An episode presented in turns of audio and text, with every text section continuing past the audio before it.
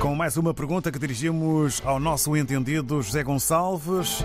Na economia dos nossos dias, Portugal propõe transformar dívidas africanas em investimentos. Isso pode ser feito? Sim, pode-se fazer. Eh, muitas propostas têm sido apresentadas neste sentido. Há ainda um número muito pequeno de, de casos de implementação, mas eh, tratando-se de conjuntos de dívidas pequenas ou de dívidas médias, é aplicável. E nós falamos na dimensão das dívidas, porque as grandes dívidas, essas implicam lucros muito fortes para grandes bancos e esses não concordam, ou seja, não basta que o devedor faça a proposta, é preciso que os criadores aceitem. Ora, quando o criador é um Estado estrangeiro, as coisas ficam mais fáceis, porque entram, digamos, no quadro daquilo que ainda se vai chamando de cooperação. A proposta portuguesa é, é uma proposta eh, realmente que é fácil de executar porque, eh, primeiro, as dívidas em relação a Portugal, nos países africanos de língua oficial portuguesa, não são dívidas muito altas, com comparação com, com, outros, com outros mercados. Eh, isto em primeiro lugar. E, em segundo lugar, a canalização para a transição climática também determina balizas que, que são importantes, ou seja, sabe-se para onde é que o dinheiro vai e eh, é um capital que é considerado como um investimento público.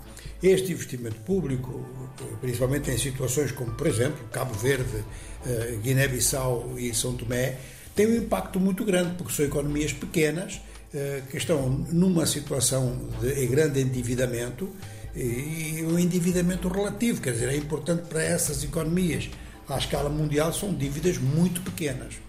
Ora, canalizar para eh, a transição climática é importante sobretudo no conceito que as autoridades portuguesas deram da transição climática, inclui abastecimento de água. E, e é fundamental isso, sem dúvida, é, essa inclusão.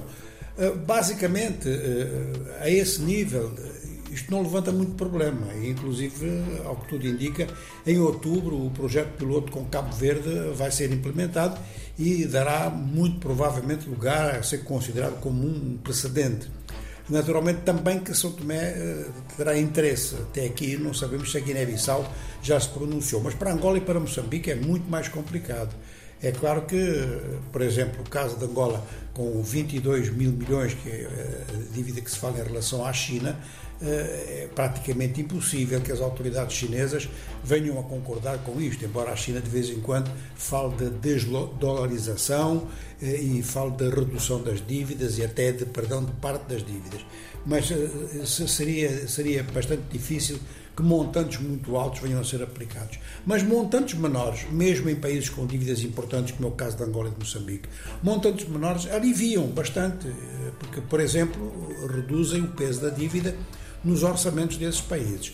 A teoria de base eh, que alguns bancos tentam desenvolver também, que têm em estudo, e às vezes demoram muito para chegar à conclusão nesses estudos, é assim, quer dizer, eh, o pagamento das dívidas implica um sacrifício muito grande para os países africanos e para outros países em situação semelhante, como é o caso do Caribe, o caso da América Central e dos pequenos países do Pacífico, e esse sacrifício é depois prejudicial porque reduz, restringe o próprio mercado mundial. Então a transformação da dívida em investimento é útil para esses bancos que ficam proprietários de determinados setores da vida económica, investem em determinadas empresas desses países e naturalmente que fazem o cálculo e eh, facilitam determinadas condições que tornam esse investimento útil para o país onde, onde as, empresas se encontram e também dão lucro àqueles que transformaram a dívida dificilmente pagável em, em investimento.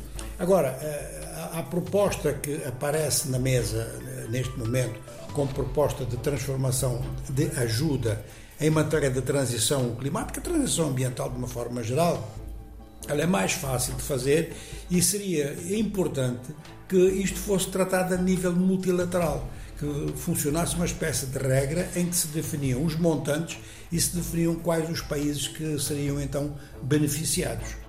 Mais uma resposta do José Gonçalves a uma questão na economia dos nossos dias.